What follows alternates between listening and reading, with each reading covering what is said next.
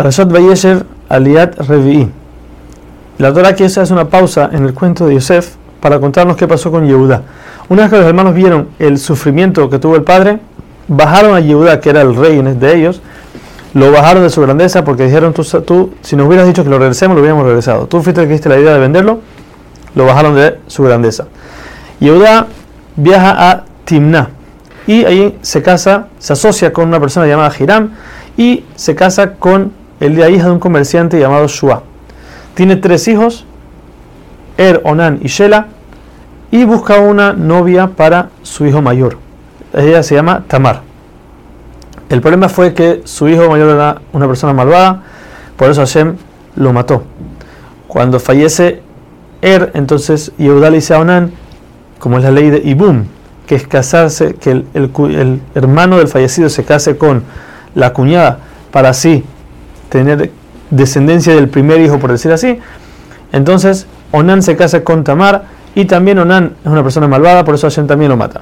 Cuando Yudá ve esto, Yudá no sabía por qué habían fallecido, entonces él tiene miedo de que Shela también vaya a fallecer al casarse con Tamar, entonces, sin decirle nada a Tamar, le dice, mira, vamos a esperar que Shela crezca, ve a casa de tu padre, espera, cuando crezca entonces te casarás con él. Una vez Tamar ve que Shela crece y no se casa con él, entonces Tamar quería mucho casarse con la familia de Judá porque sabía que de Judá iban a ser los reyes. Lo que hizo fue que se disfrazó y salió al camino. Cuando Judá la vio, ella le dice que si le puede dar su anillo, su bastón y su túnica, a lo que Judá acepta y se la da. Tamar regresa a su casa, se quita el disfraz y a los tres meses se le dice a Judá que Tamar que está embarazada. ¿Cómo puede ser que está embarazada si no se ha casado con Shela? Entonces quiere decir que cometió adulterio. La sacan a matar. Su muerte iba a ser quemándola, ya que Tamar era hija de Shem, que era el Cohen Gadol en ese tiempo. Y como era hija de Cohen, tiene su castigo de, muerte es la es quemarla. Y Tamar, sabiendo, no queriendo avergonzar a su suegro, ella dice, yo estoy embarazada de la persona que son estas cosas. Y saca el bastón, el anillo y la túnica. Pero ella dice, yo no, yo no voy a decir quién es, no quiero avergonzar a Yehudá. Y si, está, y, si él, y si está dispuesto a no, decir nada, entonces ella está dispuesta a morir para no avergonzarlo. Yehudá reconoce que fue él, que fue él y se queda con ella, se casa con ella. Tienen dos hijos mellizos.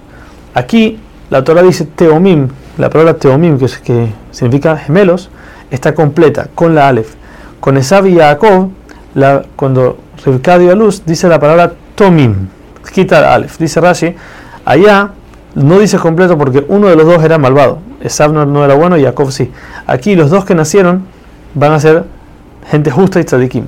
El primero saca la mano para nacer y la partera le amarra un hilo rojo para decir este fue el primero que salió. Pero la mano entra de vuelta y solamente el segundo el que no tenía el, hilo amarrado sale primero y solamente después sale su hermano.